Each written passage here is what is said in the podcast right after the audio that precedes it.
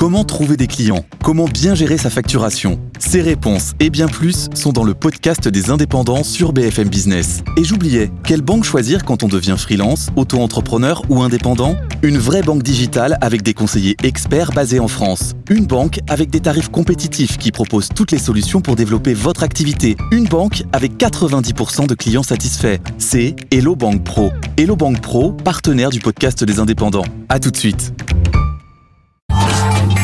Tout pour investir. Dose d'économie. Bonjour cher Nicolas. Bonjour. Nous allons parler du nouveau calendrier des négociations entre les industriels et les distributeurs, calendrier qui se précise. Est-ce que les dates vont Oui, c'est sûr. C'est sûr que ça va être plutôt que prévu. Ça reste une négociation unique annuelle. Hein. Pas tout au long de l'année constamment comme dans les autres pays. Mais la date qui habituellement nous conduit à la fin du mois de février, au début du mois de mars, va être avancée d'au moins un mois. Alors il y a un petit débat entre ce que dit la loi et les demandes des deux acteurs. D'ailleurs, ils sont jamais d'accord sur rien, mais là ils sont d'accord. Vous prenez les distributeurs industriels, ils disent non attendez, c'est trop tôt. Les dates que vous nous proposez sont trop tôt. Initialement, la loi prévoyait deux dates différentes en fonction de la taille des entreprises. Fin décembre pour les petites, mi-janvier pour les gros. Et en fait, là ils disent non, euh, fin, décembre, mi-janvier, c'est juste impossible. Euh, il y a quand même des négociations à mener avec 22 000 fournisseurs. Il faut obligatoirement avoir euh, fourni ces conditions générales de vente 45 jours avant la date de clôture des négociations. On tiendra pas les délais. Il y a la trêve des confis euro millions. On peut pas demander à tout le monde d'annuler ces, ces, ces, fêtes de fin d'année. Allez, vous mettez, s'il vous plaît, mettez tout le monde fin janvier. Voilà ce qu'ils disent.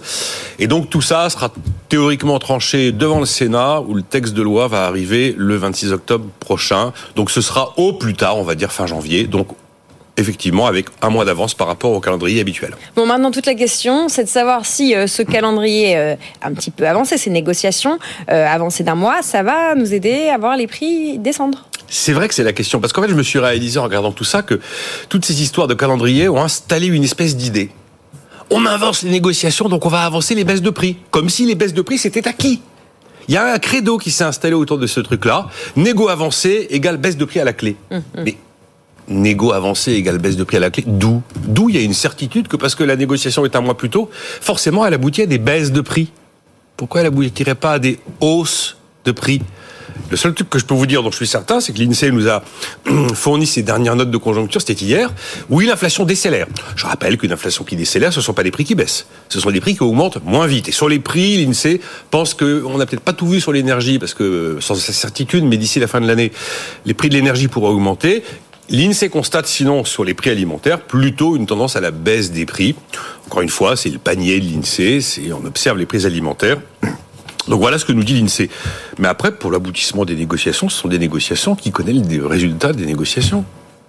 Bah, je ne sais pas quoi vous dire, vous, vous me disputez. Mais non, non, mais non, mais euh, l'INSEE c'est une moyenne. C'est une moyenne. La, moyenne c'est toujours évidemment la réalité de rien du tout, comme toujours. Et puis en plus, euh, ce sont des prix alimentaires. Alors, vous regardez les prix aujourd'hui. Vous avez des prix qui baissent de manière objective. Les œufs, ça baisse. Les céréales, ça baisse. L'huile végétale, ça baisse très nettement. La volaille baisse. Mais vous en avez qui montent le bœuf monte, le sucre monte, les oranges et le jus d'orange, ça monte. L'huile d'olive, c'est le drame des Espagnols. Ils peuvent plus payer d'huile d'olive tellement c'est cher. Hum. Idem pour le cacao. Mais et le problème en plus, c'est que l'observation de l'INSEE sur les prix alimentaires, c'est pas une observation sur les coûts de production. Qu'est-ce qui se passe dans toutes ces entreprises? Les salaires ont monté. Donc le coût de la manœuvre a monté. Qu'est-ce qui se passe? Ils ont euh, beaucoup d'entre eux ont renégocié leur contrat d'électricité il y a quelques mois, à un moment où ça valait une fortune, et ils sont pieds et poings liés avec des nouveaux contrats, quelquefois pour 12 mois, quelquefois pour 24 mois. La facture énergétique est plus élevée, même si au jour le jour on peut observer une baisse de, de, de, de certains prix de l'énergie. De la même manière, c'est bien de regarder les prix alimentaires, mais les céréales, euh, enfin tout ça, faut mettre ça dans du carton, faut mettre ça dans du verre, faut mettre ça dans des boîtes métalliques. Ah bah oui, mais les emballages augmentent. Et puis, comme toutes les entreprises de la terre, c'est des entreprises qui ont forcément un peu de dette. Mais c'est pas un ménage, une entreprise. Il n'y a pas de taux fixe, c'est du taux variable. Et donc cette dette coûte de plus en plus cher. Je suis incapable de vous dire là que parce qu'on a avancé les négociations d'un mois, le résultat, ce, sera des baisses, ce seront des baisses de prix avancées d'un mois. Le résultat, ça peut être des hausses de prix avancées d'un mois. Bon, ben réponse, euh, réponse. Bon, les négociations commencent dans un mois, mais bon, réponse. Euh, ben, on, verra à la fin des négociations ce que ça va donner comme résultat. Mais c'était juste pour dire que euh, cette histoire a installé la musique que c'était forcément des prix plus bas à l'arrivée. Et ben moi, je dis simplement que c'est absolument pas évident Voilà. Voilà, cette histoire installée la musique, les médias qui euh, traitent Ouais, l'inflation comme pas si que, pas que, pas que. compliqué, euh. c'est la musique de Bercy, c'est la musique de pas mal de gens. hein. Bon, merci Nicolas pour cette tentative de décryptage. Évidemment, c'est un sujet qu'on qu'on suivra sur notre antenne parce que euh, c'est important, évidemment, et ce sont des négociations qui, au-delà évidemment de nous consommateurs, concernent évidemment euh, beaucoup de gens en B2B. Merci Nicolas, bon week-end, à la semaine prochaine.